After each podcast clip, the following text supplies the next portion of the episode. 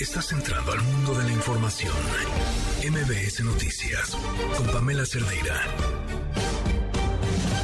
Martes primero de noviembre y hay muchísimo, muchísimo que contar. Uno creería que como todo el mundo ya prácticamente dio el paso para un puente de media semana, no pasa nada y bueno, todo lo contrario. Así que para entenderlo, para pasarlo de la mejor manera, aquí estamos. Soy Pamela Cerdeira. Comenzamos.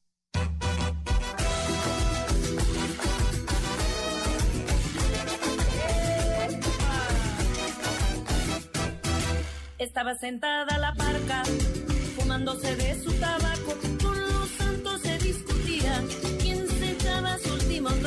Le tenemos toda la confianza a Alejandro Encinas. Es un hombre íntegro, recto, incapaz de falsear información. Y se tienen todos los elementos para sostener la investigación. Se van a seguir haciendo averiguaciones y se va a ir consolidando, fortaleciendo esta investigación y se va a hacer justicia. ¿Puede haber precipitaciones en el trabajo No. de la subsecretaría porque se llegó elementos que no tienen la confiabilidad? No son elementos sólidos y hay pruebas suficientes. Hay más de una prueba en cada caso. Es otro tipo de cosas. En el fondo es el deseo ferviente del conservadurismo de que no cumplamos con el compromiso que tenemos con los padres de Ayotzinapa.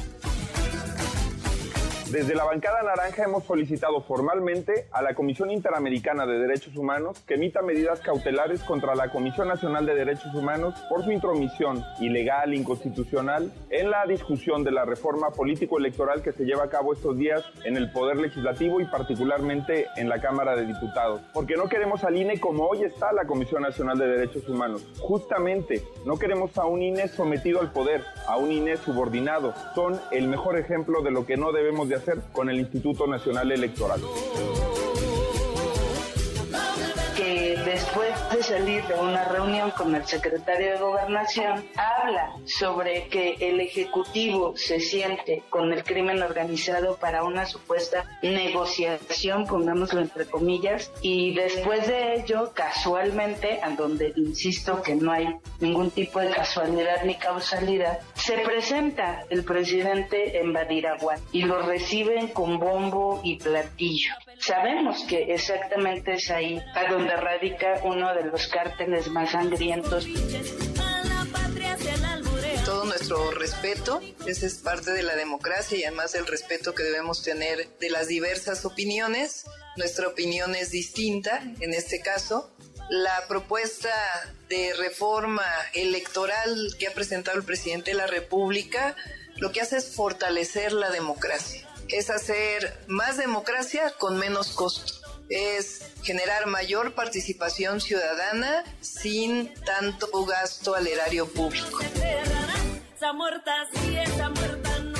Las noticias fíjense- siguen siendo muy positivas. Cumplimos prácticamente cuatro meses ya de reducción de la epidemia. Y es un momento de receso de la epidemia. Es la temporada de los virus respiratorios. Tendremos alguna enfermedad catarral. No debemos angustiarnos pensando que es COVID. Si en algún momento se presentara un repunte de COVID, que las otras regiones del mundo lo transmitan hacia la región de América y eventualmente pudiera llegar a México, lo informaríamos oportunamente. Pero en estos cuatro meses no ha sido el caso. La vacunación sigue en este momento en el grupo de 5 a 11 años de edad. Ya cumplimos 58% de la cobertura. Si no pones en mi altar vino, yo me llevo a tu hija santa. Fíjense, hace unos momentos, eh, bueno, otro de los temas que también es importante, el de la, el de la reforma electoral, eh, Porfirio Muñoz Ledo ha hablado acerca, dice que el, el gobierno, el presidente ejerce una intensa presión para que la reforma electoral se lleve a cabo y ha llamado a que se forme un Frente Democrático Nacional para impedir el proyecto de Andrés Manuel López Obrador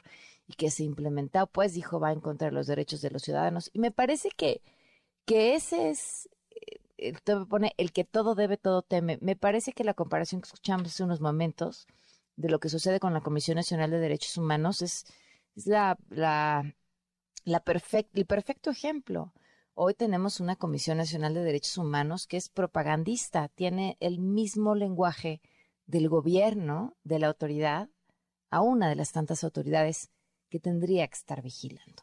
El teléfono en cabina 5166125. Oigan, si son parte de nuestro eh, lista de difusión de WhatsApp, muy bien, les tenemos una sorpresa.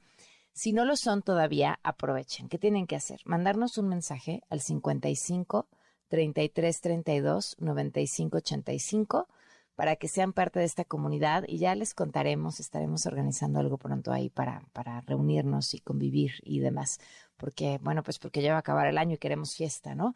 Y vamos con esto que nos tiene Gaby Vargas. Liverpool es parte de mi vida. Presenta. No importa cómo estés, siempre puedes estar mejor. Mejor, mejor. Con Gaby Vargas.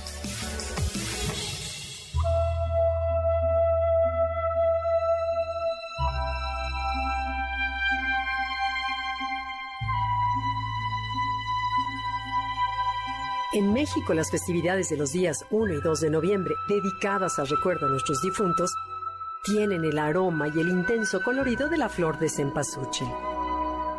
Esta flor no puede faltar en los altares de las casas, los cementerios, las iglesias, los museos y los sitios públicos.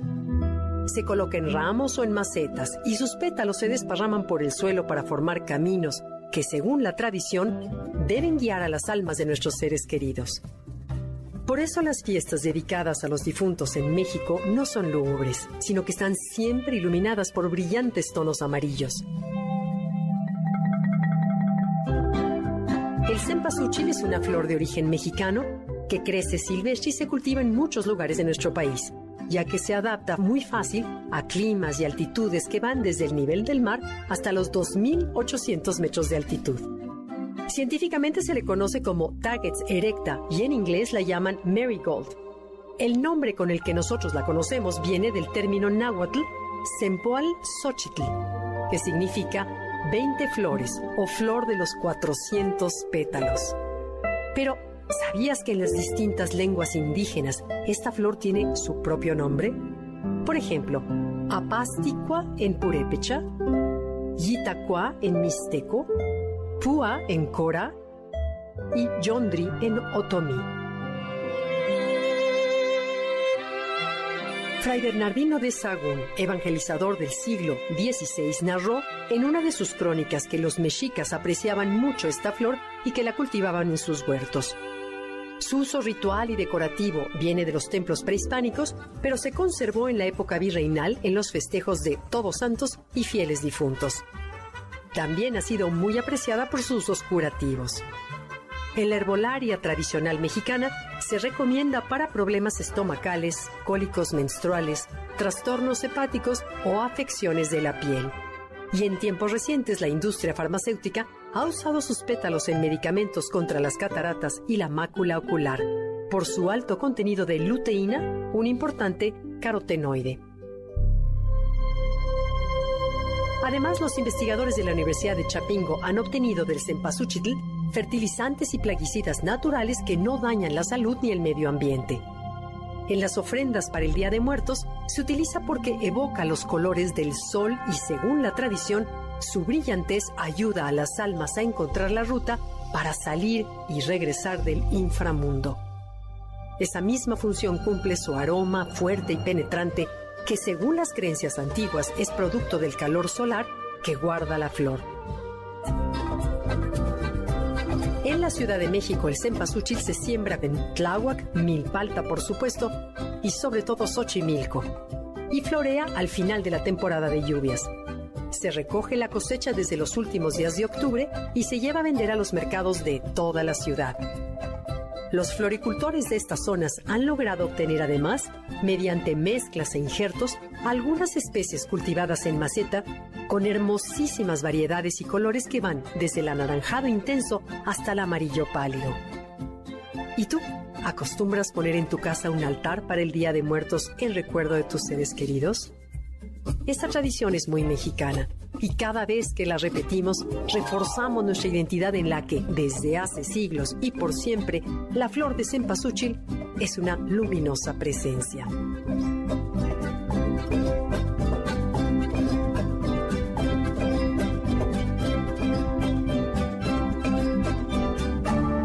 Liverpool es parte de mi vida. Presentó.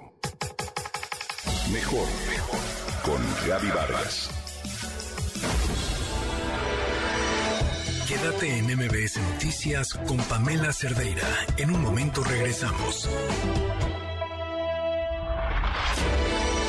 Estás escuchando MBS Noticias con Pamela Cerdeira. Universo de tierra y agua.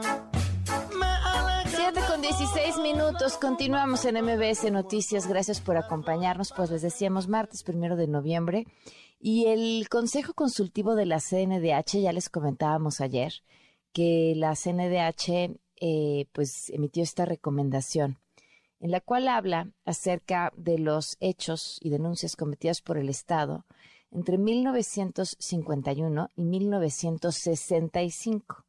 De esos hechos versa esta recomendación, en la cual eh, invita a, pues, a revisar al Instituto Nacional Electoral y dice prácticamente el Instituto Nacional Electoral es lo mismo que el Instituto Federal Electoral, lo mismo que la eh, se llamaba Comisión Federal de Elecciones. Bueno, en fin, todo esto, por supuesto, con este dejo propagandístico que tiene la nada eh, autónoma Comisión Nacional de Derechos Humanos. Bueno, pues el Consejo Consultivo rechazó haber dado luz verde este pronunciamiento a favor de una reforma electoral y Alberto Zamora tiene la información. Integrantes del Consejo Consultivo de la Comisión Nacional de los Derechos Humanos rechazaron que hayan dado su aval al pronunciamiento que emitió la CNDH el domingo pasado, donde se acusa al Instituto Nacional Electoral de ser un instrumento de sabotaje de la voluntad del pueblo. En un documento firmado por siete consejeras y consejeros, manifestaron que en abril de este año votaron a favor de la Recomendación General 46 Diagonal 2022 que contiene un recuento de hechos ocurridos entre 1951 y 1965 en materia de violación a los derechos humanos respecto a la democracia. Explicaron que los integrantes del Consejo Consultivo votaron por recomendar al INE fortalecer su independencia de cualquier grupo partidista, económico y social, ejercer un presupuesto austero, reduciendo privilegios y apoyar sobre todo el desarrollo de la democracia participativa, sin embargo, aclararon que en ningún momento se discutió o avaló el pronunciamiento donde se recomienda la transformación del INE y en el cual también se acusa al órgano electoral de ser un instrumento de sabotaje de la voluntad del pueblo.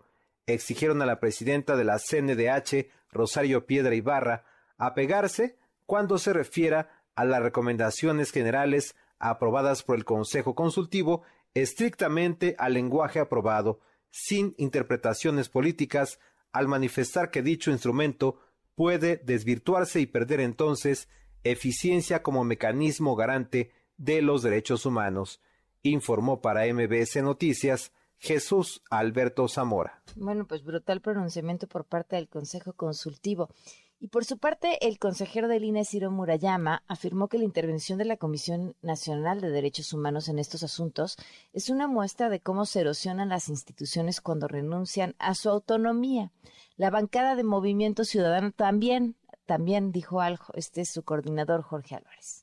Desde la bancada naranja hemos solicitado formalmente a la Comisión Interamericana de Derechos Humanos que emita medidas cautelares contra la Comisión Nacional de Derechos Humanos por su intromisión ilegal, inconstitucional, en la discusión de la reforma político-electoral que se lleva a cabo estos días en el Poder Legislativo y particularmente en la Cámara de Diputados. Porque no queremos al INE como hoy está la Comisión Nacional de Derechos Humanos. Justamente, no queremos a un INE sometido al poder, a un INE subordinado. Son el mejor ejemplo de lo que no debemos de hacer con el Instituto Nacional Electoral. Porque además este férreo ataque en contra del Instituto Nacional Electoral es, de verdad cae en lo absurdo. Insisto, no que, no que no pueda mejorarse, todo puede mejorarse.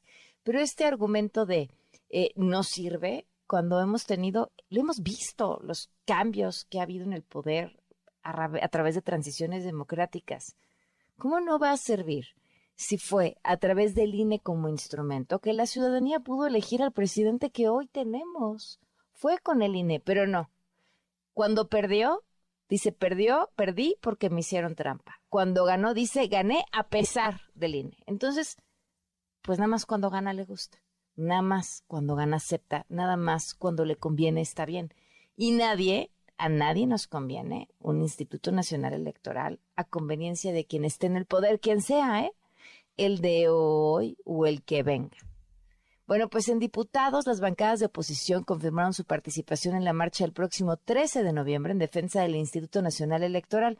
Es la voz del vicecoordinador del PRD, de la vicecoordinadora del PRD, Elizabeth Pérez, quien por cierto dijo que el asunto está siendo usado como un distractor marcharemos desde la Victoria Alada, mejor conocida como Ángel de la Independencia, hasta el hemiciclo a Juárez, porque si ya lo hicimos cuando al señor Bartlett se le falló el sistema en 1988 siendo presidente de la Comisión Federal Electoral, hoy volveremos a salir porque no existan más Bartlett en este país. Es que salen las notas de la Comisión Nacional de Derechos Humanos. Es en el momento en el que se genera una cortina de humo más al respecto de alguna actuación del presidente. Las cortinas de humo se están acabando y justo por ello es esta necesidad que tiene el Ejecutivo de seguirnos catalogando y polarizando entre mexicanos buenos y mexicanos malos. Bueno, y en defensa de esta iniciativa no iba a ser distinto, ¿verdad? Claudia Sheinbaum es fortalecer un nuevo organismo de electoral, porque no es que desaparezca, sino que se construye un nuevo organismo electoral que tiene muchas capacidades que tiene actualmente el Instituto Nacional Electoral, pero que genera más democracia y que es más representativo. ¿Cómo va a generar más democracia y ser más representativo si buscan incluso hacerlo más barato? Ni las matemáticas salen más barato centralizarlo absolutamente todo, más conveniente, más representativo de quien esté en el poder quizá. Bueno, quien ya también se metió en el tema es la conferencia del episcopado mexicano al afirmar que esta reforma intenta minar tanto al INE como al Tribunal Electoral. Claro, el presidente tiene otros datos. Acerca del pronunciamiento de la Iglesia, somos muy respetuosos de la Iglesia católica y de todas las iglesias. Es su visión y la respetamos, aunque no estemos de acuerdo con ese punto de vista. Solo la democracia es el poder del pueblo. Y hay quienes quieren que nada más haya poder sin pueblo. No, no es el caso de la Iglesia, porque la Iglesia somos todos. La Iglesia es todo el pueblo. Es muy buena la relación con todas las iglesias y excepcional la relación con el Papa Francisco. Es el mejor Papa que ha tenido la Iglesia Católica en mucho tiempo y sin duda el mejor Papa para nosotros los mexicanos. Este Papa Francisco está a favor de los desposeídos, está a favor de los pobres, no tiene que ver nada con la iglesia de las élites. Francisco es un auténtico, un verdadero cristiano. Bueno.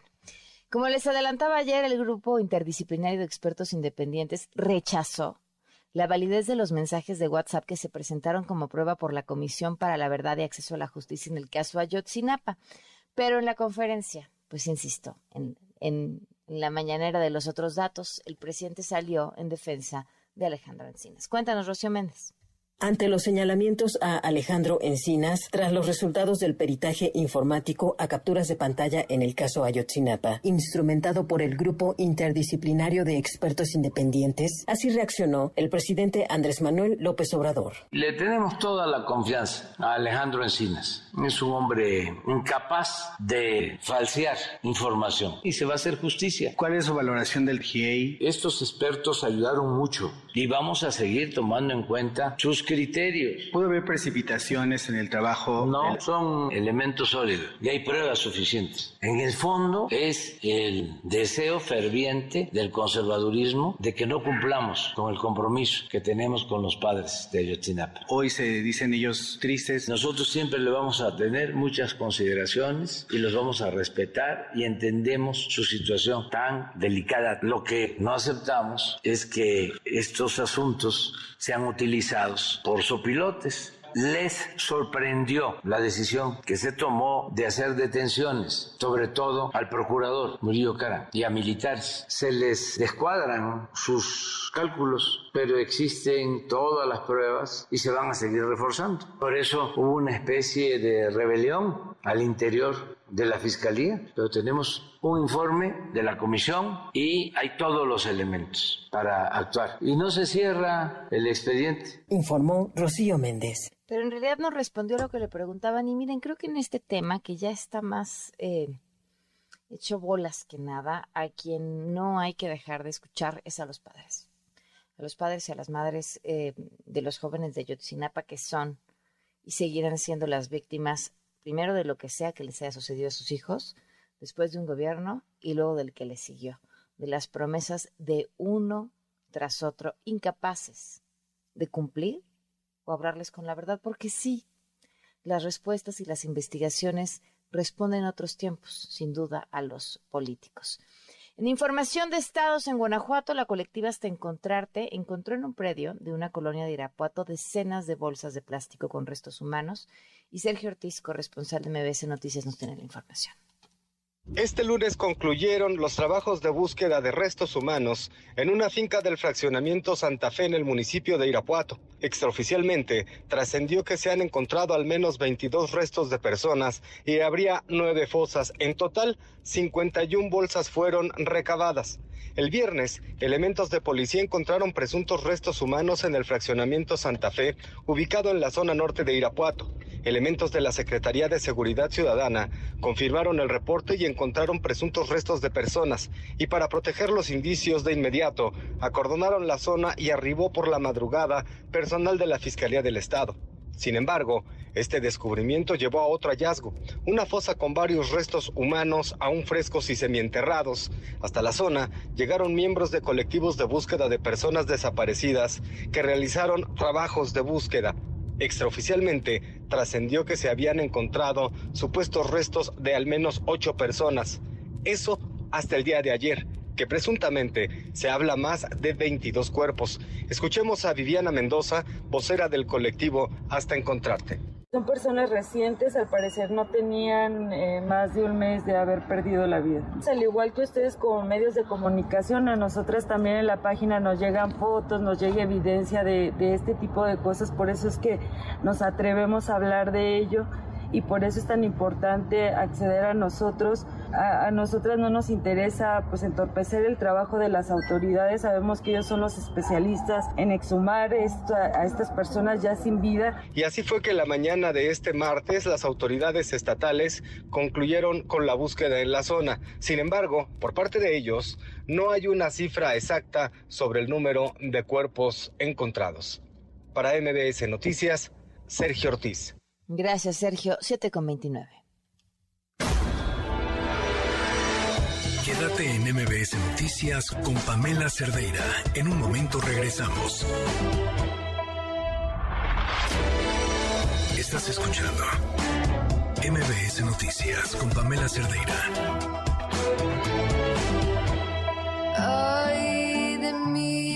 Seguimos en MBS Noticias. Eh, me acompañan en la línea eh, Abraham Monares, representante de la Agenda, de Agenda Migrante en Juárez, y también nos acompaña Eribe García. Él es un ciudadano venezolano que lleva 15 días de haber llegado al, país. Abraham, ¿cómo estás? Buenas noches.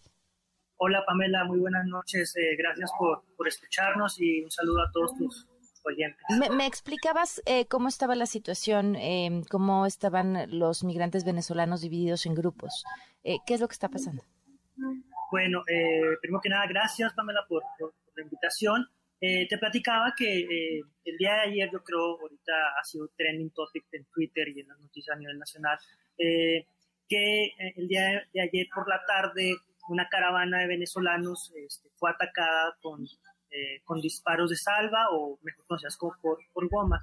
Este, este se divide en dos, son dos grupos o, o dos, dos diferentes maneras de pensar. Es decir, yo me quedo en el bordo eh, haciendo una presión política, ¿no? Entonces, lo vemos como presión política, este, ellos están como, no nos movemos, nos movemos, eh, va a haber un cambio el gobierno de Estados Unidos, y está este otro lado, donde hay, este, ahorita en el albergue donde está aquí nuestro compañero, hay 220 venezolanos, puros hombres, porque se, abrieron algunos, algunos espacios, que ellos no han tratado de cruzar Estados Unidos, Pamela.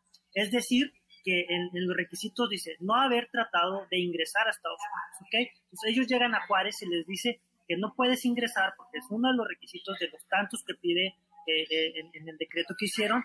Y, en este caso, yo creo que aquí pudiera hablarnos un poquito más este, cómo funciona dentro del albergue. Ellos están esperando una buena comunicación o un o, u otro decreto para ellos poder aplicar y entrar legalmente a los Estados Unidos. Claro, Eribe, buenas noches. Me gustaría, antes de llegar a esa parte, un poco conocer tu historia, eh, a qué te dedicabas en Venezuela, por qué decides salir de Venezuela y cómo llegas hasta Ciudad Juárez. Sí, bueno, buenas noches. Este, yo, yo soy profesional de la educación en Venezuela. Este, yo soy licenciado en educación. Este, trabajaba en una escuela técnica agropecuaria en Venezuela y bueno, eh, decidí venirme hasta acá, pues, para, cruzar hacia, hacia los Estados Unidos. Este, pero nos encontramos ya con, lo del cierre de las fronteras y todo eso, y no, no, no pudimos cruzar. Pues yo soy de esos, de, de los que no, no nos hemos entregado a migración a Estados Unidos para optar a entrar hacia los Estados Unidos legalmente, como, como ellos lo, lo, especifican pues desde el 12 del mes pasado. ¿Cómo está todo en el albergue? ¿Qué es lo que haces? ¿Cómo es un día a día para ti? ¿Qué es lo que estás esperando? Bueno, la verdad en el albergue este, hemos tenido muchísimo apoyo, muchísimo, muchísimo apoyo, la verdad. Este, eh, y bueno, un día allí es eh, un poquito hacinado, sí, ahí, un poquito hacinado, pero, pero la verdad tenemos techo, tenemos, eh, tenemos resguardo, tenemos comida, este, y mucho, mucho apoyo de la comunidad acá de, Juárez, eh, de, la fundación acá de, que maneja nuestro amigo Abraham, también hemos tenido mucho apoyo.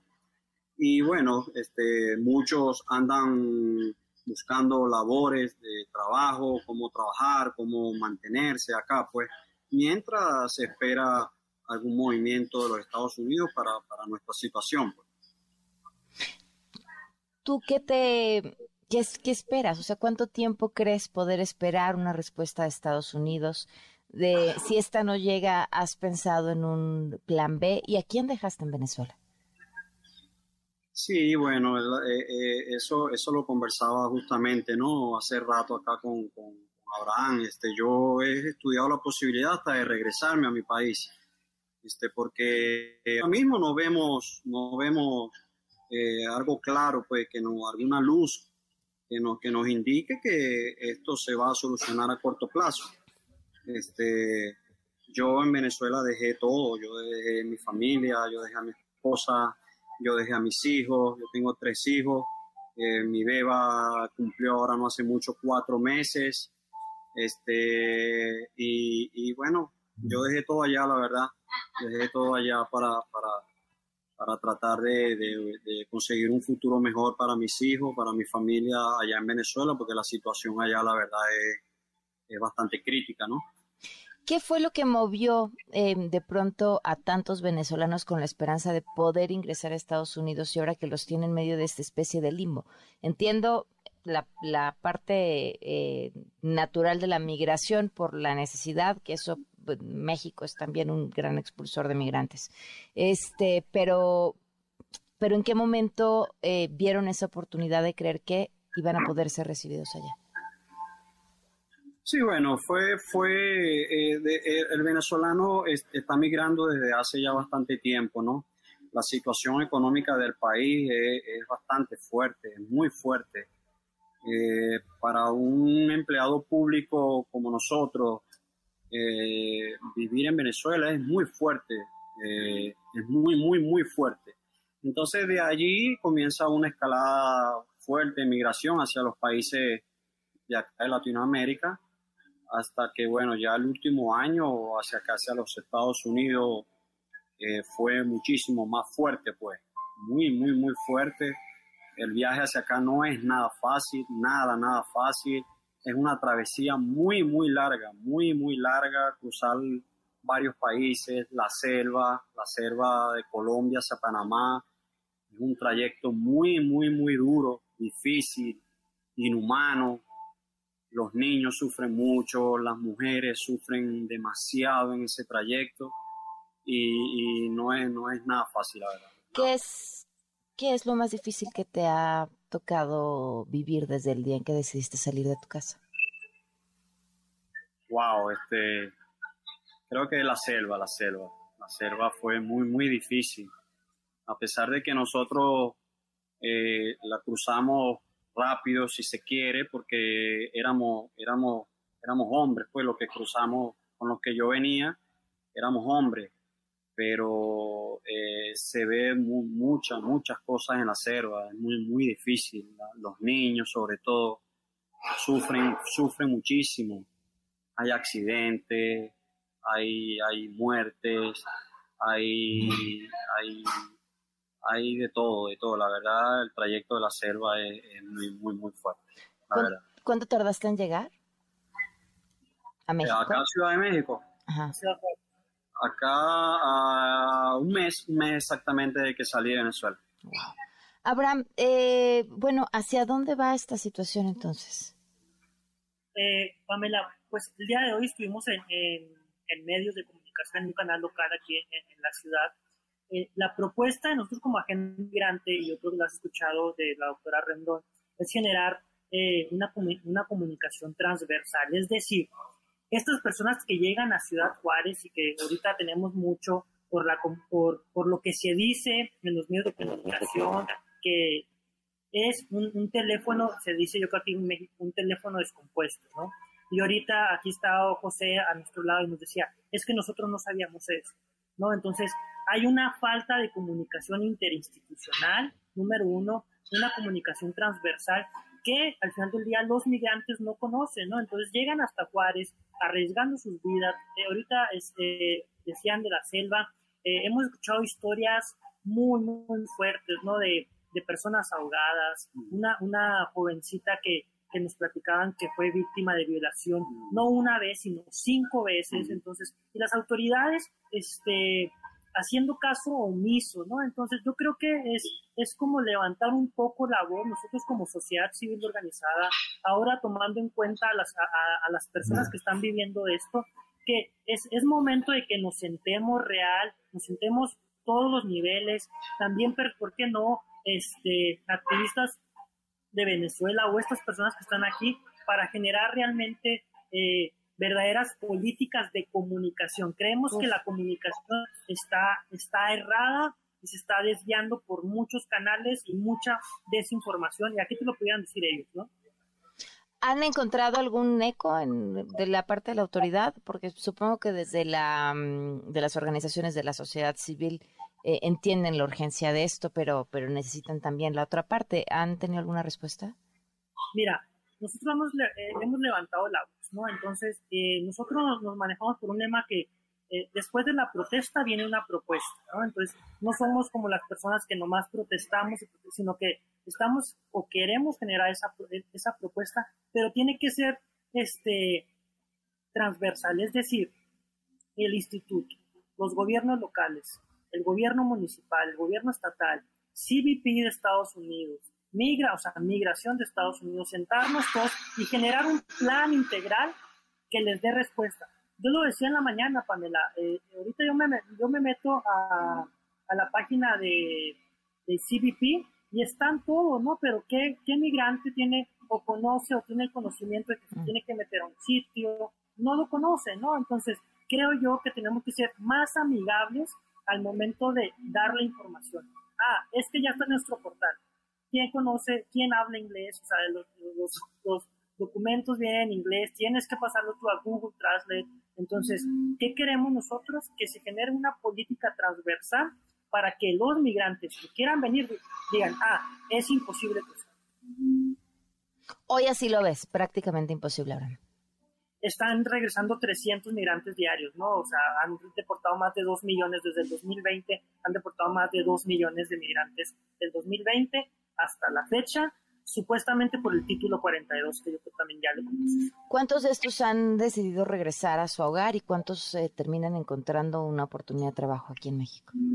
Bueno, Juárez está ahorita, pues no inundado, pero sí ya vemos, yo lo decía en la mañana, ya vemos en los semáforos pidiendo dinero, ya vemos este, pidiendo chamba. Ahorita me decía uno de ellos, oye, ya me dieron el seguro, mañana empiezan a trabajar. En Juárez, este, yo creo que eh, quien conoce Juárez se, se, da cuenta de, los, de la hospitalidad que somos los juarenses, ¿no? Al final del día siempre hay oportunidad para quien quiera chambear, ¿no? el día de mañana dos compañeros venezolanos empiezan a trabajar en una compañía de leche, entonces, ¿qué quieren?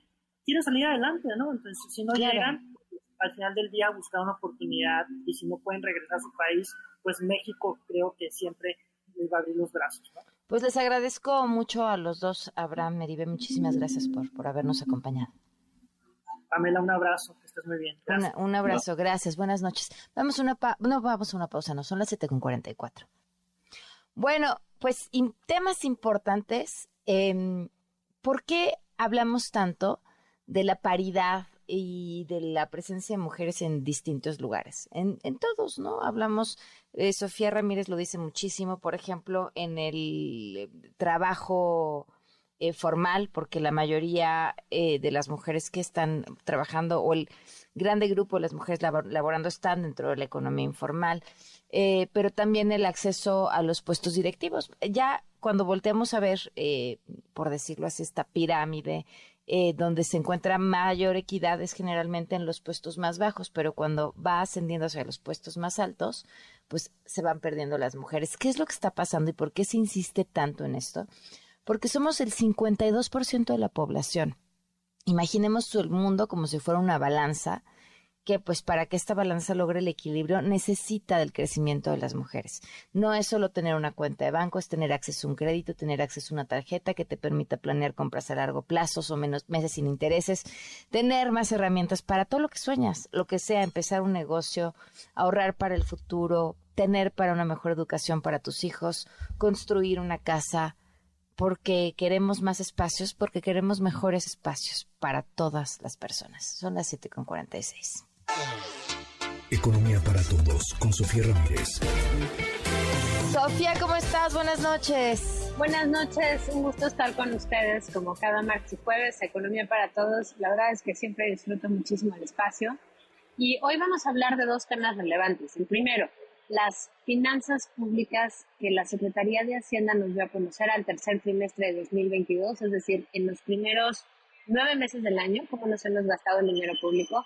Y es que el viernes Hacienda publica los datos y me parece relevante hablar de dos cosas. Uno, del balance público que está por debajo de lo programado y dos, los ingresos presupuestarios que están por arriba de los programados. Es decir, los tributarios no están por arriba de lo que se esperaba, pero bueno, pues el gasto programable, aquel gasto que ya se tenía, digamos, planeado hacer desde el gobierno federal, sí está por arriba de lo que hemos programado. Entonces, vámonos por partes. Ingresos tributarios.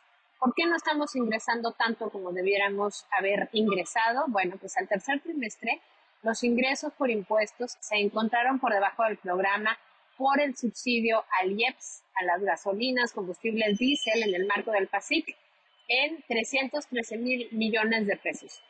La suma del ISR y el IVA por encima del programa no lograron compensar la pérdida por el IEPS y los ingresos petroleros tampoco lo compensaron a pesar de haber sido 212 mil millones de pesos. La producción de petróleo además fue de 1.6 millones de barriles diarios y para 2023 recordemos que se espera que extraigamos 1.8 millones de barriles diarios del subsuelo, es decir, se antoja muy difícil que podamos llegar a la meta. El problema de la administración a lo largo de todos estos eh, primeros tres años y cacho ha sido justamente el mismo que reporta Hacienda para el primer trimestre, 1.6 billones de barriles diarios, 200 mil barriles diarios menos que en la meta. Tercer punto, CFE presenta un sobreejercicio de 77 mil millones de pesos con un gasto que es 24% superior a lo que se esperaba gastar en el paquete económico de este año, de 2022, y bueno, pues cuando lo comparamos respecto al periodo, al mismo periodo en 2021, pues tenemos mayores gastos en 6%. Es decir, CFE está gastando más de lo que tenía previsto. Insistimos en un punto importante. México necesita un programa social focalizado para las familias que no pueden adquirir la canasta básica alimentaria en vez de seguir gastando tanto en gasolina. Y para saber cómo lo financiamos, les invito a que nos busquen con nuestras cinco propuestas que debiera contener el presupuesto de ingresos 2023 en mexicocomovamos.mx. Ese es el primero de los temas. Eh, y el segundo de los temas, pues tiene que ver más bien con la, el crecimiento económico que hemos visto, pues eh, sorprendentemente al alza en el mes no solo de agosto, sino al tercer trimestre con cifras oportunas. Y es que la semana pasada les contaba yo que la actividad económica en agosto sorprendía y crecía 10 veces más que lo que nos había anticipado la cifra eh, oportuna, digamos, la estimación previa en la comparación mensual respecto al mes previo, respecto a julio. Pero ojo, no se me entusiasmen mucho, se acuerdan que es apenas 1% mensual, pero bueno, pues es eh, bastante más grande que el 0.1% que había estimado la cifra oportuna. Y bueno, pues con los datos del viernes, no es cierto, con los datos de este lunes, perdón, al tercer trimestre de 2022, la economía mexicana creció 1% en el trimestre y en la comparación anual 4.3%. De acuerdo con los datos oportunos, es decir, con la estimación que hace el INEGI del PIB, pues se supera el nivel prepandemia del cuarto trimestre de 2019. ¡Yay! Ya llegamos por fin pero pues llevamos cuatro años de rezago, así, así que bueno, pues tenemos que ser muy cautos, cautas en lo que esperamos eh, que venga. A ver, me doy una revisada rápida. Fíjense que el semáforo de crecimiento nacional se encuentra en amarillo, sin duda, porque recuerden que esperamos crecer al 4.5% anual y estamos en el 4.3% del tercer trimestre. Eso no quiere decir que vayamos a cerrar el año con una tasa tan alta. Muy probablemente estemos más cercano del 2.5 que del 2, pero bueno, pues son buenas noticias. No olvido decirles que el 25 de noviembre el INEGI, publicará los datos observados del PIB y de confirmarse los oportunos, pues la economía mexicana, como les decía, había superado ya eh, un constante crecimiento y con ello el nivel prepandemia, pero pues estamos todavía lejos del 4.5% anual.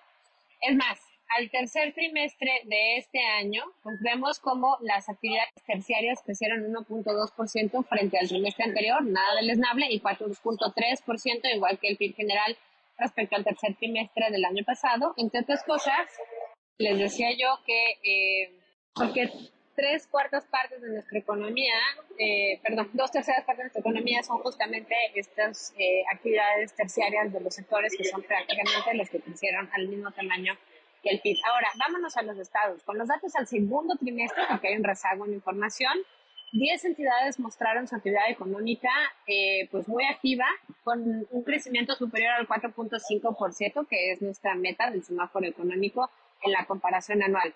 Mención especial a Tabasco, Hidalgo y Morelos. Incrementos anuales en su actividad económica del 13.5, 9.6 y 9.3% respectivamente. Por el otro lado, Campeche, Coahuila y Ciudad de México mostraron el peor desempeño en términos anuales, con contracciones de menos 6.6, menos 2.9 y menos 2% respectivamente en el segundo trimestre del año.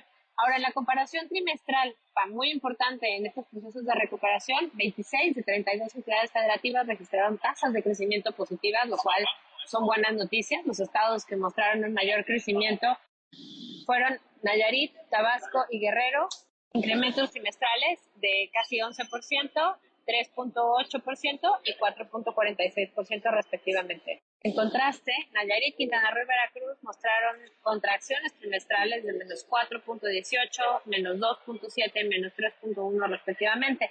Ahora, al comparar el primer trimestre de 2020, digamos, previo al choque económico de la pandemia, se observa que 19 estados se encuentran por arriba de su nivel prepandemia, que son, eh, bueno, pues algunos con mayor nivel de recuperación, otra vez Tabasco, Nayarit y Chiapas, que son aquellos que tienen mayor nivel de recuperación, y de las 13 entidades federativas cuya actividad económica se encuentra por debajo de su nivel prepandemia, digamos, en comparación con el primer trimestre de 2020, el peor desempeño lo tiene en Campeche y la Ciudad de México junto con Veracruz.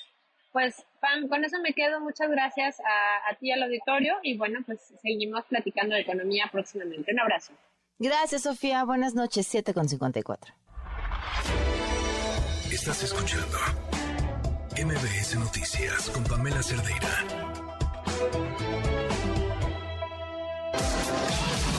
Lo último sobre tecnología con José Antonio Pontón. Pontón, ¿cómo estás? Muy buenas noches. ¿Qué tal? Buenas noches, un poco mormado, pero aquí ando vivo. ¿Todo bien? este, híjole, pues este señor Elon Musk sigue dando de qué hablar, es que por más que quiero, ya no quiero hablar de él, el cuate Sí, sigue tuiteando. Entonces, bueno, resulta que ahora, bueno, ya sabemos que es dueño de Twitter, ya corrió al 25% de la plantilla de Twitter, ya corrió al director general, ya corrió a la CFO, ya anda haciendo ahí, este, eh, poniendo nuevo, nuevo orden, o sea que no sé si era bueno o malo. El caso es que tuiteó, eh, poniendo que si querías, bueno, en realidad salió una nota eh, que si querías tener la palomita de verificación, la palomita azul famosa, pues tenías que pagar 20 dólares, ¿no? Como que se malinterpretó un poco, se malentendió, pero a ver, ¿cómo está el asunto?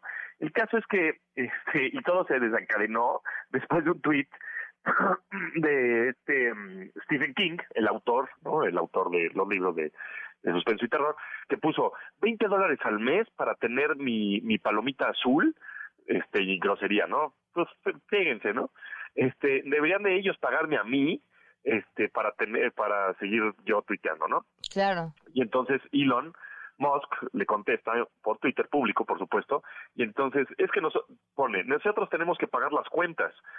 Twitter eh, no no solamente se- se va a poder vivir de los anunciantes, ¿no? Tenemos que así como cobrarle a los demás. Y pone, ¿qué piensas de 8 dólares en lugar de 20, no? Entonces, a partir de ahí se desencadenó todo el día de hoy lo de Twitter de 8 dólares, ¿no? Y hasta ya después Elon Musk tui- tuiteó un meme de él mismo, ¿no? Que le encanta tuitearse a él mismo memes, este de 8 dólares por Blue. A ver, pero ¿qué es esto? Twitter Blue. Twitter Blue es una mm, eh, es una función que está disponible en algunos países eh, limitados, la verdad, y, y lo que ofrece hasta el momento, pues no ha sido como lo máximo para pagar. Es decir, ya se está pagando. Hay, hay usuarios, hay tuiteros en otros países del mundo que están pagando Twitter Blue, este, este nuevo servicio, bueno, nuevo entre comillas, este servicio en el que, pues, lo único realmente que vale la pena es editar tus tweets, ¿no? Que puedas editar los tweets. Fuera de eso, pues no hay nada que digas, ay, vale la pena pagarlos. Ahora, no, no porque tú tengas una palomita azul o yo tengo una palomita azul o la gente que tenga palomitas azules, este, tenga que pagar ahora 8 dólares. En realidad es por Twitter Blue y ese servicio no está disponible en México. Entonces, a, a nosotros, pues la verdad es que no nos afecta de alguna manera nada esto de, de- ajá, ¿no? Hasta que esté disponible Twitter Blue en México. Cuando esté disponible, que por cierto también Elon Musk dijo, este, que se va a hacer la conversión dependiendo el, el nivel de economía de cada país, ¿no? Por ejemplo, en Estados Unidos pues serán 8 dólares, en México pues igual, no sé, unos 5 Dos. pesitos, ¿no? Algo así. O por ahí, o 10 pesos. Pero no sé. además me- am- amo esto, el power to the people, ¿no? Porque este sistema de que, que casi casi como de divisiones entre eh, caballeros y el resto, porque tienen su palomita azul, el poder a la gente, 8 dólares al mes. Exacto, exacto. Y eso es lo, por otro lado, muy dices, a ver, entonces si yo pago voy a tener la cuenta verificada y eso Claro. quiere decir, ¿no? Entonces, pues ya ya pago por eso y entonces ya tengo mi cuenta verificada y entonces ya tengo el poder de, de decir cualquier burrada que se me ocurra porque ya estoy verificado, ¿no? O sea, como que pierde un poco el chiste o el objetivo, ¿no? Siento. Este, porque ahora pues cualquier persona podrá estar verificado, ¿no? Eh, y por supuesto a los que están verificados van a decir, no, ¿cómo? Ahora cualquier persona puede estar verificado y por qué yo, este, yo soy único. Y es una lucha también entre egos. A ver, híjole, se va a poner esto, eh, yo creo que en 2023, pues bueno, ya empezó, pero para 2023 este Elon Musk va a ser un, va, va a cambiar radicalmente esta, esta red social. Ahora, por otro lado, quiere también ya monetizar los contenidos de los tuiteros, ¿no? De alguna manera, así como YouTube monetiza los videos y TikTok, Instagram en algunos países, etcétera, pues ahora también quiere como que monetizar esos contenidos de los tuiteros para que se les pague por la generación de contenidos, justamente. Entonces, pues también eso va a estar interesante porque eso va a hacer que más generadores de contenido suban a Twitter, pues sus videos, fotos, este, lo que quieran, ¿no? Y que la gente a través de los anuncios, pues Twitter les pague. Vamos a ver si es si si, funciona, pero bueno, pues mientras lo de Twitter eh, verificado por 8 dólares al mes, solo en diferentes países disponible eh, la función está de Twitter Blue. En México no hay de qué preocuparse todavía, por el momento. Claro. Oye, bueno, pues ahí está. Veremos qué sigue tuiteando el día de mañana Elon Musk. Exacto, vamos a estar pendientes a ver qué, qué se le ocurre a este señor, que, híjole, siento yo que de repente ya se le, ya, ¿no? Se le, o sea, de genio a se le botó un tornillo, ¿Sabes nada, que ¿no? sí? Y además, este, ay, hay ciertos personajes, o sea, no, no, no, no quisiera yo hablar de preferencias políticas o no, pero, pero sí es dado a la, a la ultraderecha de las teorías de conspiración, entonces, pues podemos esperar cualquier cosa. Exacto, y bueno, pues seguramente regresará Trump también a Twitter, ¿no? Y este, y pues eso está, está contento Trump, son como pues medio, no sé si amigos, amigos, pero sí un poco simpatizantes, ¿no? De, Entonces- sí, de ideas afines. Ajá, exacto. Entonces, a ver cómo se pone. 2023, entre la vida digital y la vida offline, la vida análoga, se va a poner esto tremendo. Ay, cállate. Que nos haga reconfesados, Pontón, y que, bueno, te escuchen a ti para que entiendan qué está pasando. Exactamente, mañana a las 12 del día en esta frecuencia, 900.5. Gracias, Pamela. Gracias, Pontón. Buenas noches, son las ocho con cuatro. Quédate en MBS Noticias con Pamela Cerdeira. En un momento regresamos. Estás escuchando MBS Noticias con Pamela Cerdeira. Una melodía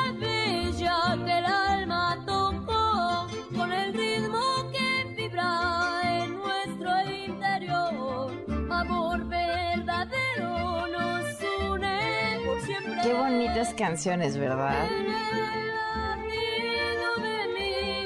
Continuamos en MBS Noticias, el teléfono en cabina 5166125, el número de WhatsApp 5533329585, Twitter, Facebook, Instagram, TikTok, me encuentran como Pam Cerdera y estoy por supuesto atenta a los comentarios, a lo que nos quieran compartir, a sus historias, a las respuestas que nos dan a las preguntas que les hacemos a lo largo de mm, este día.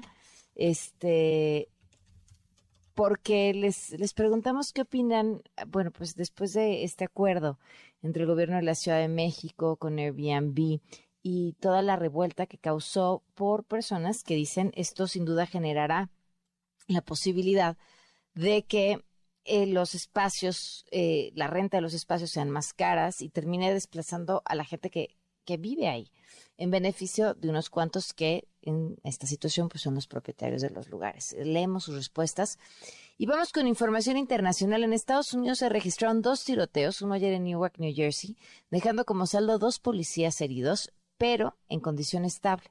El segundo también ayer en Chicago con un saldo de 15 personas heridas, entre ellas tres niños, por disparar desde un vehículo en movimiento. El estado de las víctimas va desde bueno hasta crítico.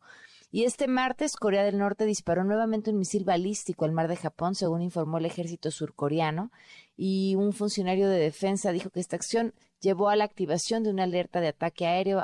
Hablamos ya del lanzamiento número 36 de Norcorea tan solo en este año. Y de vuelta a temas de México, en Michoacán, eh, personas atacaron la alcaldía de Chilchota en inconformidad por la falta de agua. Marco Antonio Duarte, corresponsal de MBC Noticias, tiene la información. Te escuchamos, Marco Antonio. Indígenas purépechas del municipio michoacano de Chilchota vandalizaron la presidencia municipal e incendiaron dos vehículos, entre ellos el del alcalde Miguel Ángel Ramos Alejo, por el presunto corte de suministro de agua potable. De acuerdo con la policía estatal, la noche de ayer, habitantes de la colonia La Loma irrumpieron de forma violenta en la alcaldía, causando varios destrozos. A la par, prendieron fuego a la camioneta del alcalde Miguel Ángel Ramos Alejo, de extracción perredista, así como otro vehículo en plena zona centro de Chilchota. Los inconformes acusaron al ayuntamiento de cortar el suministro de agua de la colonia en la víspera de las festividades por el Día de Muertos. Sin embargo, la alcaldía emitió un comunicado en el que precisó que el corte del suministro de agua potable se deriva de una falla en el equipo de bombeo, cuya reparación ya fue programada para el próximo 6 de noviembre con una empresa especializada. Finalmente, cabe mencionar que hasta el momento no hay ningún detenido. Para MBS Noticias, Marco Antonio Duarte. Gracias, Marco Antonio Duarte, por la información. Y aquí en la Ciudad de México, un grupo de comerciantes atacaron una agencia del Ministerio Público en Milpa Alta porque detuvieron a dos personas. Cuéntanos, Juan Carlos Alarcón. La Fiscalía General de Justicia de Ciudad de México inició una investigación por los delitos de daño a la propiedad doloso, lesiones y amenazas luego de la irrupción violenta de un grupo de personas a las instalaciones de la Fiscalía de Milpa Alta. Lo anterior se registró la madrugada de este martes cuando aproximadamente 30 hombres, algunos aparentemente armados, irrumpieron de manera violenta en las instalaciones de la agencia del Ministerio Público de la Coordinación Territorial Milpa Alta 1, informó la institución. De acuerdo con los primeros reportes, varias personas que rendían su declaración al presentar una denuncia por lesiones fueron agredidas, al igual que personal que se encontraba de guardia en la sede ministerial. Luego de lo ocurrido, el Ministerio Público dio intervención a policías de investigación para analizar videograbaciones internas y externas que aporten datos para identificar y ubicar a los probables participantes. En tanto, peritos en criminalística, fotografía, evaluación y química recabaron indicios que ayuden a esclarecer los hechos. Hasta aquí la información. Muchísimas gracias, Juan Carlos. Y en Puebla, un ataque armado en una tienda departamental. El atentado dejó dos personas muertas y el caso se investiga como un robo a cuentaviente o un posible ataque directo. Ojo a lo siguiente, el coordinador de Morena en el Senado, Ricardo Monreal, aclaró que por el momento no busca una candidatura independiente ni con partidos de oposición, pero advirtió que si el trato dentro de Morena es de persecución y descalificación, no le queda que hacer nada dentro del movimiento. Y mientras tanto, esta tarde, Laida Sansores, la señora de los WhatsApps, anunció que no emitirá, como cada martes, su programa en redes sociales, porque se encuentra preparando una respuesta puntual a los señalamientos de Monreal y quienes lo han defendido. Bendita suerte para toda la gente, sobre todo el Estado que gobierna. Y en otros temas, en diputados, las bancadas de oposición se preparan para votar en contra del presupuesto de egresos 2023. Angélica Melín, cuéntanos. En el Palacio Legislativo de San Lázaro se prepara la discusión, tanto en comisiones como en el Pleno, del presupuesto de egresos 2023 y pese a la ruptura de la coalición Va por México, conformada por el PRI, el PAN y el PRD, las bancadas de ese bloque coincidirían en el voto en contra de la propuesta económica del Ejecutivo Federal, lo anterior porque privilegia el gasto que en particular le interesa al presidente de la República y no necesariamente atiende los requerimientos de la población, así lo señaló el coordinador parlamentario de la fracción del Partido de la Revolución Democrática, Luis Cházaro. La alianza en lo legislativo se rompió cuando el PRI presentó esta reforma de la que estamos hablando, pero que se haya roto no significa que no podamos coincidir en algunas acciones. Si estamos de acuerdo los tres en que el presupuesto no es el que México necesita y vamos a votar en contra, pues no votaremos divididos por el simple hecho de que la coalición legislativa que habíamos firmado ese documento, pues ese sí ya se, se violentó cuando el PRI presentó esta reforma. El coordinador del Sol Azteca en San Lázaro recalcó que la coalición Va por México se rompió en cuanto el PRI lanzó la reforma que amplía la participación de las Fuerzas Armadas en seguridad pública e incumplió los acuerdos parlamentarios firmados entre los aliados. Sin embargo, ese diferendo no impediría cerrar filas en el rechazo a los egresos del 2023 los congresistas tienen previsto aprobar la propuesta económica del presidente en comisiones el próximo lunes 7 o el martes 8 de noviembre y llevarla al inicio de la discusión en el Pleno el miércoles 9 de noviembre. Para MBS Noticias, Angélica Melín. Gracias, Angélica Melín, por la información. Y retomando el asunto de la CNDH y el INE, Alberto Méndez, miembro del Consejo Consultivo de la Comisión Nacional de Derechos Humanos, aseguró que el pronunciamiento que lanzó la titular del organismo, Rosario Piedra, hace que el Consejo pierda legitimidad. Es que la presencia de Rosario Piedra en sí. Además, precisó que este comunicado les tomó por sorpresa y les molestó, pues expresa una interpretación personal que no tiene nada que ver con la intención del organismo. ¿Y saben cuál es además el riesgo? Que esto permitiría fácilmente que dijeran, entonces acaben con la CNDH.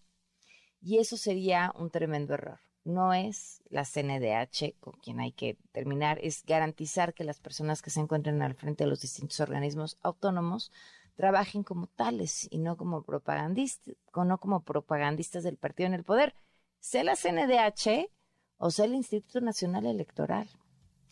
Porque decir entonces que muera la CNDH es caer en la trampa del poder. 8 con 15. Una vuelta al mundo del deporte. El marcador de Rosa Covarrubias en MBS Noticias. Rosy, ¿cómo estás?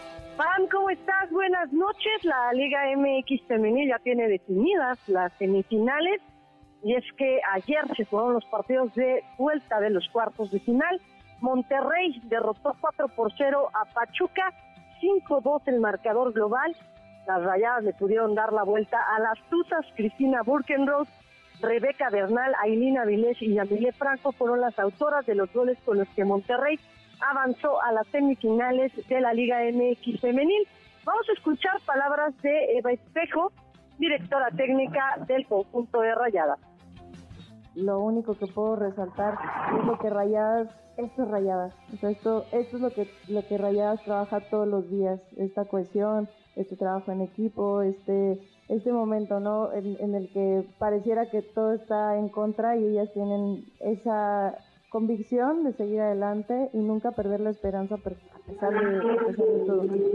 Mencionar, Pam, que los goles de, con los que el equipo de Monterrey avanza a semifinales, tres de ellos fueron en el segundo tiempo y es por eso que Eva Espejo resalta la actitud de su equipo.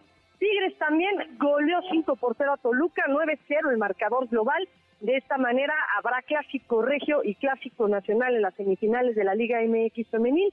El viernes a las 6 de la tarde, América estará recibiendo en el Estadio Azteca Chivas. Y ese día a las 8 de la noche, Tigres en contra de Monterrey. Este martes las Chivas presentaron oficialmente a Veiko Paunovic como su nuevo entrenador. El técnico hispano-serbio habló de lo que representa llegar a un equipo como el rebaño. Es una gran oportunidad, eh, no solamente para mí, sino para todos, de volver a alinear un club que creo que tiene una fantástica historia, eh, que tiene una afición tremenda y que tiene eh, un legado. Todas estas cosas con, los objetivos y con inmensas ganas de dar lo mejor de, nuestros, de nuestras capacidades, creo que podemos llegar a volver a poner a la altura que este club necesita estar. Y bueno, Pam, Fernando Hierro, el director deportivo del club, también expresó el por qué se decantaron por Paunovic para la dirección técnica precisamente de Chile. Por eso yo dije desde el primer día, quiero a alguien joven que sepa trabajar con la gente joven, es su perfil, ha sido campeón del mundo sub-20 con Serbia, que no es cosa fácil, todos lo sabemos, que haya entrenado en Europa porque eso no abre el camino también de otra metodología, de otra forma de entender el fútbol, de otra visión joven, que sepa el idioma y que conozca el medio donde nosotros nos vamos a mover dentro de seis meses o dentro de, ocho meses, ¿no? Y bueno, el día de hoy fue martes de Champions League y en agónica definición del grupo B, todos, todos tenían posibilidades de avanzar a cuartos de, a octavos de final, simplemente tenían que ganar. El Tottenham se metió como líder del sector a los octavos de final al vencer prácticamente en el último minuto dos goles por uno al Olympique de Marsella que quedó fuera de torneos europeos y en el otro encuentro de este sector, el Eintracht Frankfurt también avanzó y dejó fuera al Sporting de, Lisboa al vencer los dos por uno. El Sporting estará pues, en el otro torneo de Europa, en la UEFA Europa League. La Napoli cayó dos goles por cero ante Liverpool, pese a esta derrota, avanzó octavos como líder del grupo A. El Ajax con Edson Álvarez y Jorge Sánchez como titulares vencieron tres por uno al Rangers de Escocia con esto, el, conjunto holandés va a estar disputando la Europa League. El Porto le arrebató la cima al Bruges y Leverkusen se metió al repechaje de Europa League gracias a que se impuso en el duelo directo al Atlético de Madrid y el Bayern Múnich avanzó con paso perfecto tras derrotar 2 por 0 al Inter que será su acompañante en la ronda de octavos. Barcelona venció 3, 4 por 2 al Victoria Prisen y volverá a disputar por segundo año consecutivo el playoff de la Europa League. El mexicano Ramón Urias buenas noticias en el béisbol de las grandes ligas. Tercera base de los Orioles de Baltimore fue anunciado como ganador del guante de oro de la Liga Americana del Béisbol de las grandes ligas, superando a Matt Chapman y de Toronto y a José Ramírez de Cleveland. Mencionar que es apenas el quinto mexicano que recibe esta distinción. Rubén Amaro en 1964, Aurelio Rodríguez en el 76, Fernando Valenzuela, por supuesto, en el 86 y Adrián González, quien lo consiguió en cuatro ocasiones en 2008, 2009, 2011 y 2014 ya habían ganado pues este galardón. Y en la NPL hay que hablar de que ya llegó noviembre, Pam, y con ella la fiebre de que estará pues la Liga de Fútbol Americano en México y el próximo 21 de noviembre San Francisco estará enfrentando a los Cardenales de Arizona en el Estadio Azteca. El ingeniero ofensivo Alfredo Gutiérrez habló respecto a lo que significa para él regresar a México en un partido de NFL cada vez me pongo más nervioso, cada vez me siento también feliz, ¿no? De que pues ya me va a tocar este, ir a México, pero más que nada la, la pues del juego, ¿no? De que, qué onda, qué va a pasar, la gente, el estadio, en el, todo el equipo, imagínate que es, como si estás en la secundaria y le dices a tus amigos, hey, vénganse a mi colonia, a mi casa, les quiero enseñar lo, lo que lo bueno, entonces eh, ahorita que van todos, yo creo que muchos están ya ansiosos también por el juego, ¿no? Pero yo en lo particular estoy muy, ya muy ansioso por querer saber qué, qué va a pasar esta semana, llegar y, la gente cómo nos va a recibir. Y bueno, siguiendo con temas NFL, los Osos de Chicago adquirieron al receptor abierto Chase Claypool en un canje con los aceleros de Pittsburgh, quienes van a recibir una selección de segunda ronda por parte de los Osos a cambio del receptor. Y Pittsburgh precisamente recibió a William Jackson tercero en un intercambio con los Washington Commanders los de la capital estadounidense van a obtener una selección de sexta ronda para el draft de 2024 y una de séptima para el de 2025. Y nada más mencionar, Pan, está jugando el tercer juego de la Serie Mundial. Los Phillies están ganando 7 por 0 a los Astros de Houston en la parte alta de la séptima entrada. Pam, la información deportiva. Muchísimas gracias, Rosy. Muy buenas noches. Fuerte abrazo, bonita noche. Fuerte abrazo. Son las 8 con 22. Quédate en MBS Noticias con Pamela Cerdeira. En un momento regresamos. Estás escuchando MBS Noticias con Pamela Cerdeira. por aquí. 8 con 25 minutos, continuamos en MBS Noticias.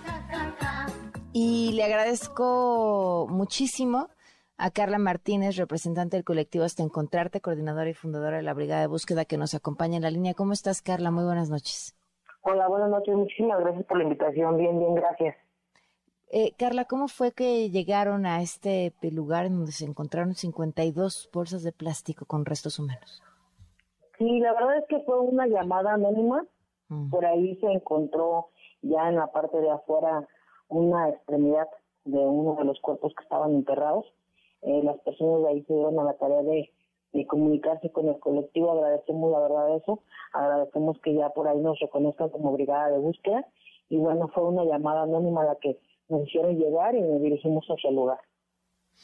Y bueno, ¿qué pasó una vez que ustedes llegaron y, qué ha sucedido hasta ahora? ¿Qué saben acerca de lo encontrado?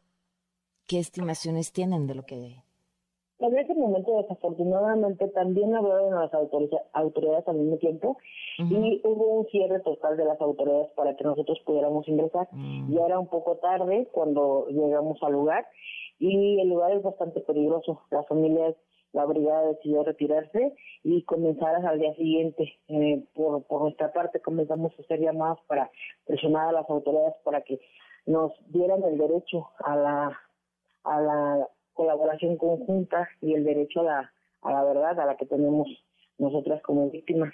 Entonces, al día siguiente, bueno, ya pudimos entablar una comunicación con la, con la fiscalía y pudimos ingresar al lugar para poder trabajar junto con la fiscalía y hacer la exhumación de todos estos restos. ¿Y qué hicieron las autoridades en su ausencia, en este lapso de la noche en la que se regresaron ustedes porque no era un lugar seguro? Estuvieron trabajando eh, ahí? Desafortunadamente para las familias estuvieron haciendo exhumación de algunos restos eh, sin nuestra presencia. Para nosotros es bastante alarmante porque nos vuelven a ocultar los los, los cuerpos, nos, nos cambian las cifras.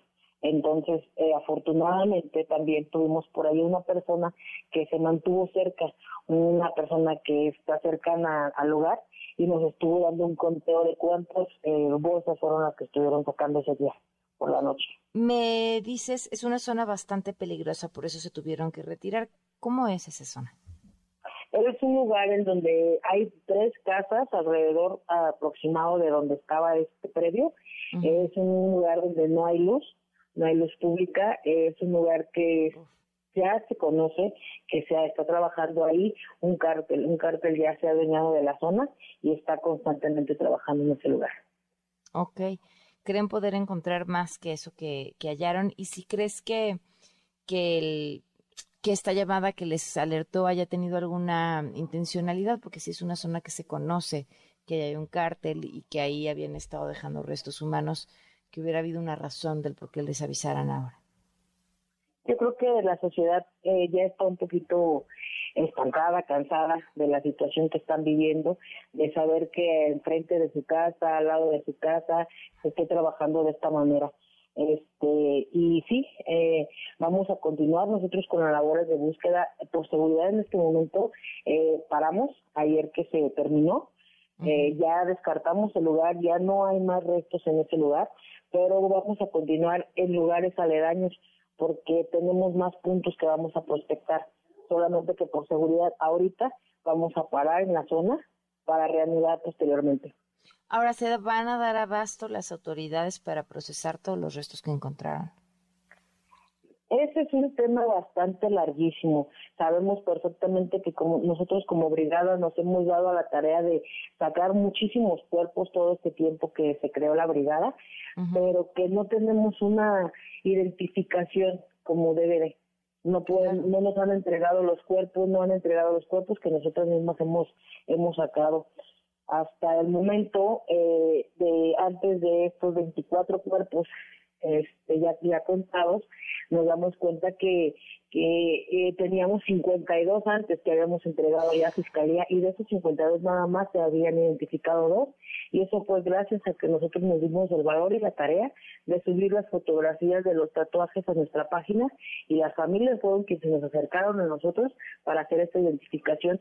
Ya después de esto nosotros trabajamos junto con Fiscalía para que se hiciera la identificación y la entrega de estos cuerpos. De ese tamaño es el retraso, nada más ahorita. Así es. Sí, eh, en Guanajuato la verdad es que tenemos mucho, mucho, eh, ahora sí que tienen muchos cuerpos por identificar, muchos cuerpos por entregar y no se han dado a la tarea de hacerlo. ¿Qué implica esto para los familiares? Es decir, más allá de la tragedia de que de por sí es terrible, que implique que cualquier persona esté buscando bajo la tierra los restos de un ser querido, saber que muchos han sido ya encontrados, pero mm, por veto a saber qué razones podrían estar ahí no ser identificados y si existe la confianza en que eventualmente serán identificados, porque me parece que si traen ese retraso más los que vayan encontrando, va a ser una tarea imposible. Así es, es algo que ahorita a nosotros como brigada también nos mantiene un poco detenidas porque sabemos que la Fiscalía no se, no, no se da abasto con tanto cuerpo que hemos estado encontrando, tanto nosotros como ellos mismos, y que no nos han podido dar una identificación rápida.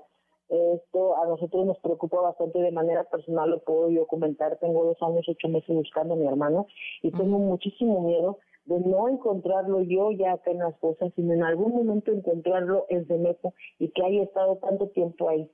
Entonces, la verdad es que sí es bastante alarmante saber que hay cuerpos que, que han pasado tanto tiempo, que son de larga data y que también tienen el mismo miedo que yo de que ya no estén en una fosa, que para nosotros ahorita nos, nos hemos dado a la tarea y tenemos ya la experiencia para poder encontrarlos, pero nos da miedo no encontrar a nuestros familiares, ya que estos cuerpos que estamos sacando son bastante recientes.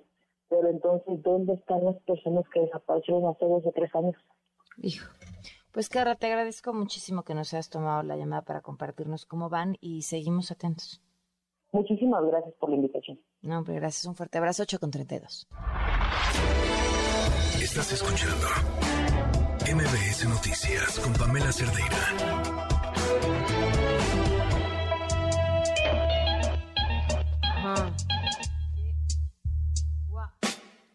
Quisiera tener cosas dulces que escribir, pero tengo que decir. Son las 8.36 y esto nos tiene Joali Reséndiz. Que no se olvide que a un año de que la Suprema Corte de Justicia de la Nación determinó como inconstitucional la penalización del aborto, se ha logrado avanzar en su despenalización en las entidades de Hidalgo, Veracruz, Colima, Sinaloa, Coahuila, Guerrero, Baja California y Baja California Sur, además de la interrupción legal del embarazo en la Ciudad de México que se dio en el 2007 y la despenalización en Oaxaca que fue en el 2019. Que no se nos olvide que la declaratoria de inconstitucional significó un triunfo histórico para el movimiento de mujeres que ha luchado por el derecho a decidir sobre nuestros cuerpos. Sin embargo, hay que decir que no es suficiente y no cambia la realidad de muchas mujeres, porque el aborto se sigue criminalizando en varias entidades. Desde que se logró la interrupción legal del embarazo en la Ciudad de México en el 2007, hubo una reacción por parte de los grupos antiderechos y prohibida que lanzaron una ofensiva para que en la mayoría de los estados se penalizara el aborto desde la gestación con leyes que fueron llamadas de protección al no nacido.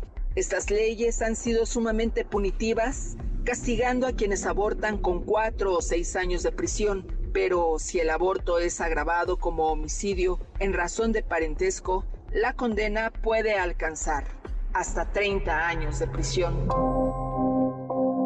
Que no se nos olvide que han sido cientos las mujeres presas, incluso por tener abortos espontáneos producto de sus condiciones precarias de vida y sus jornadas laborales extenuantes que les ponían en situaciones de alto riesgo para sus embarazos. En nuestro país, si bien se ha logrado la despenalización, es indispensable avanzar hacia la legislación en todo el país para que este derecho empiece a ejercerse de manera plena para todas las mujeres y personas con capacidad de gestar. Que no se nos olvide que la penalización del aborto se criminaliza a mujeres que han decidido no ser madres, o incluso las que no pueden serlo, ya que se ha castigado con años de cárcel a mujeres que han tenido abortos espontáneos. Con la penalización se impone el rol, el mandato de que todas las mujeres tienen que ser madres, así como estar confinadas al trabajo doméstico y de cuidados. Incluso se castiga a menores que han sido víctimas de abuso sexual, de violación y que se convierten en madres siendo muy jóvenes. Las mujeres tendríamos que decidir si queremos ser madres o no, en qué momento, cuántos hijos queremos tener, así como decidir cómo queremos vivir nuestra sexualidad sin que ésta se limite a que solo se ejerza con fines reproductivos, en lugar de que sea una actividad placentera de autoconocimiento, por lo que el derecho a decidir significa hacerlo sobre nuestros cuerpos, nuestra sexualidad y nuestras vidas. Eso que no se nos olvide. Ahora bien, el aborto se sigue criminalizando en varias entidades y aún permanecen mujeres encarceladas por haber tenido abortos. Aun cuando se penalice en el país, se calcula que se cometen entre 750 mil y un millón de abortos al año y es la cuarta o tercera causa de muerte materna. Es decir, la penalización no erradica los abortos, sino que los hace clandestinos. Las mujeres pobres, trabajadoras, jóvenes son las más vulnerables a los abortos clandestinos que generalmente son inseguros para su salud y su vida. Las mujeres que no pueden pagar una clínica privada o bien trasladarse a la Ciudad de México para realizar un aborto. Así que optan por lugares que son insalubres y que no cuentan con el equipo necesario y con personal capacitado para esa misión. Eso que no se nos olvide. No se nos olvide.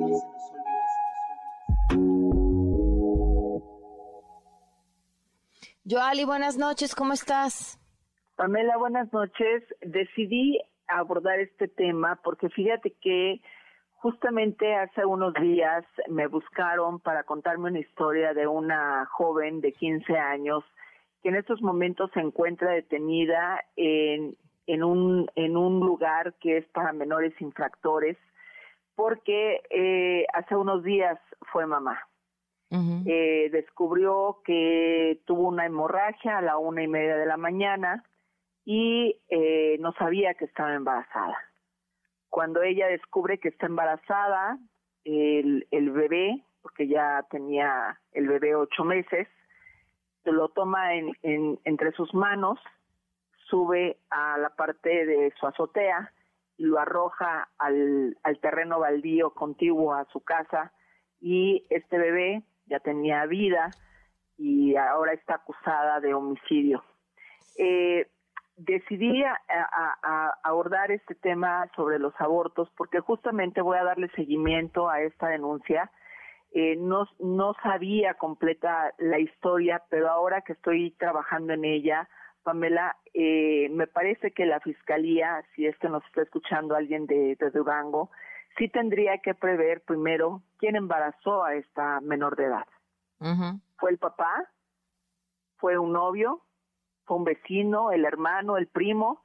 Eh, ella, hasta donde, hasta donde sé, eh, es de escasos recursos y eh, Pamela vamos a darle un seguimiento puntual porque si bien si bien tuvo a este bebé y por alguna razón subió a la, a la azotea y lo arrojó, también tendríamos que entender que es una joven que, que tiene 15 años, que sí, efectivamente cometió en una situación un delito. sumamente vulnerable, sin saber que estaba embarazada, no, o sea, no, no, no, hay, no hay nada que juegue de su lado.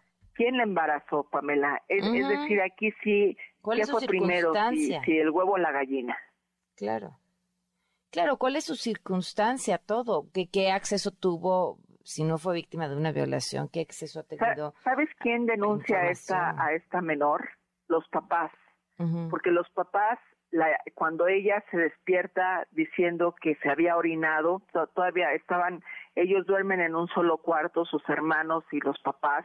Eh, no no tengo la, la- no he podido digamos ir a Durango a hablar con ella a este lugar de Ujú. menores infractores sin embargo eh, lo- las hojas que yo he leído del expediente eh, te narra cómo ella dice que se orina eh, eh, va al baño se da cuenta de que se sale el bebé eh, y entonces los papás la llevan al hospital pero todavía sin saber que la nena sube y lo arroja y cuando llegan al hospital el, ginecólogo o bueno el médico que la atiende le dice a los papás no pues es que lo que trae su hija es placenta cómo sí pues eh, ella estaba embarazada entonces ahí interrogan a la menor y le dicen bueno dónde está el bebé y entonces ella dice que lo avienta de en el terreno contiguo pero en ese momento llega la policía con el bebé todavía vivo y en el hospital muere por eso ella está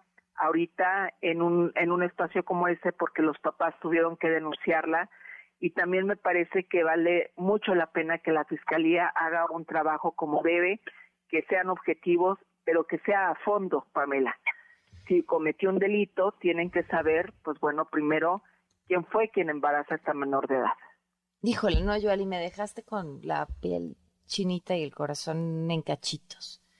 Ojalá no, no sueltes esta historia. Es importante que No, sepamos. Eh, seguramente el próximo martes estaré dando, de- dando detalles, Claro. porque generalmente, Pamela, la- las fiscalías siempre abordan el, el primer impacto que es un homicidio. De acuerdo, ella mata al bebé arrojándolo de, de, de la azotea para el, el siguiente piso, pero no aborda más. Uno no sabe si ella fue víctima de violación, si ella, pues bueno, tu- tuvo un novio mayor de edad, ella es una menor de edad. Y digo, no estoy defendiéndola, cometió un delito, pero tienen la fiscalía también que mirar todas las agravantes. Sí, sí, sí, sí, sí, no, y queda, sí, cometió un delito, pero, pero, pero, ¿cuál es la historia? O sea, ¿qué hay detrás? ¿Qué hubiera pasado si ella hubiera sabido que estaba embarazada? ¿Qué hubiera sucedido en su hogar? ¿Qué? Todos los mecanismos, o sea, creo que esta historia nos va a dejar eh, con mucha claridad todos los mecanismos que fallaron. Así es, así es, Pamela. Bueno, pues yo, Ali, estamos atentas. Muchísimas gracias. Claro que sí, que tengas buena noche, buenas, buena noche al auditorio. Un abrazo, buenas noches. Hasta luego. Volvemos. Quédate en MBS Noticias con Pamela Cerdeira. En un momento regresamos. Estás escuchando MBS Noticias con Pamela Cerdeira. Me agarra la bruja, me lleva a su casa. Seguimos en MBS Noticias. Habíamos platicado acerca de este mm, convenio de la Ciudad de México con Airbnb, esta intención de convertir en la Ciudad de México el espacio, la capital del turismo creativo, o sea, este lugar donde estas personas que pueden trabajar desde cualquier lugar puedan llegar y trabajar desde aquí, desde la Ciudad de México. Y esto provocó un montón de cejas levantadas porque esto da pie a un proceso conocido como gentrificación. ¿Qué, ¿Qué implica? Bueno, pues que ciertos lugares empiezan a ser mucho más caros para algunas personas porque llegan bueno, entre muchos otros fenómenos, pero en este en específico, personas con otro poder adquisitivo llegan a, a, vivir en esos lugares de la ciudad, los alquileres empiezan a subir y terminan desplazando a la gente que originalmente vivía ahí. Temístocles Villanueva, diputado por Morena en el Congreso de la Ciudad de México, está en la línea. ¿Cómo estás, Temístocles? Muy buenas noches. Hola, Pamela. Buenas noches. Aquí repartiendo dulces a los niños en la calle. Muy contento. Oye, qué bien. Ahora cuéntame, este, ¿qué, qué, qué, qué, qué se está trabajando en torno a este, a este proyecto? Sí, bueno, pues mira, yo he sido crítico respecto a este convenio que anunció el gobierno de la ciudad junto con UNESCO y con Airbnb, no porque crea que es malintencionado, sino por el fenómeno que puede eh, potencializar. La gentrificación es una realidad en esta ciudad y sobre todo en ciertas colonias desde hace ya más de una década, yo diría dos décadas. Sin embargo, eh, pues las plataformas y la tecnología han cambiado la forma en la que una parte del turismo eh, coexiste en las grandes ciudades. Y así fue como surgió Airbnb, una plataforma digital que busca eh, generar el intercambio entre individuos, pero sin, sin intermediarios tradicionales, sin agencias de viajes, pero que además permite que la gente pueda compartir sus recursos que no están aprovechados. Por ejemplo, hay aplicaciones para compartir asientos de autos como BlaBlaCar, hay otro tipo de aplicaciones para compartir espacios de trabajo y está Airbnb que en su origen lo que busca es compartir habitaciones en departamentos, en casas. Sin embargo, hay una realidad eh, que no puede pasar desapercibida y es que nuestra ciudad, los anfitriones, que es eh, la forma eh, como se les llama a los propietarios de los departamentos o de las casas, eh, tienen por lo menos más de dos posesiones. Esto la mitad, más de la mitad de quienes cuentan con, una casa. Es decir, eh, de las ofertas que tú puedes encontrar en Airbnb, más de la mitad eh, de estas ofertas son eh, pertenecen a personas que tienen más de una propiedad, que han vuelto esto un negocio, no solamente el aprovechamiento de su hogar. Y frente a otras grandes ciudades que utilizan Airbnb como Nueva York, como Berlín, como Ámsterdam, pues esto es impresionante, está fuera de la regla, está fuera de, de, toda eh, normalidad en el funcionamiento de la aplicación. Y hay colonias de la Ciudad de México que se ven más afectadas por Airbnb, como la Condesa, como la Roma, como la Cuauhtémoc, como la Tabacalera, como la Juárez, todas estas en la Cuauhtémoc. Y el centro de la ciudad que tiene un gran potencial turístico, pues eh, se ha visto medianamente afectado por este tipo de, aplicaciones. Sin embargo, hay que decir que en el centro de la ciudad hay mucha vivienda popular, en el centro de la ciudad se concentra un sector de la población que no tendría ninguna posibilidad de acceder a una vivienda actual que rebasa los 3 millones de pesos y que se va a seguir encareciendo si Airbnb entra sin ninguna regulación. ¿Y por qué digo que si entra sin ninguna regulación? Pues porque la propia aplicación en muchas otras ciudades del mundo, como en Barcelona, han buscado ellos mismos que exista una regulación que por un lado le ponga una máxima cantidad de días a los huéspedes, que se puedan establecer reglas de convivencia en los edificios, porque eso es otra queja, te lo digo yo como diputado. De manera constante los vecinos se quejan que los que eh, las personas que llegan como huéspedes de Airbnb, pues llegan a organizar fiestas y no necesariamente a convivir en un espacio de respeto. Pero lo más importante que no podemos perder de vista es que la vivienda es un derecho y no podemos, eh, a partir de este tipo de convenios, eh, generar mayor cantidad de barreras a las personas que desean acceder a una vivienda en nuestra ciudad. Eso es lo más grave de este anuncio que ha hecho el gobierno de la ciudad. Entonces, ¿cuál sería la solución? Bueno, pues a mí me parece que tenemos que buscar soluciones como las que eh, se han implementado en Barcelona, que no permiten que una persona pueda establecerse eh, en una habitación de Airbnb por más de 30 días, es un límite que se pone para que realmente quien llega sean turistas.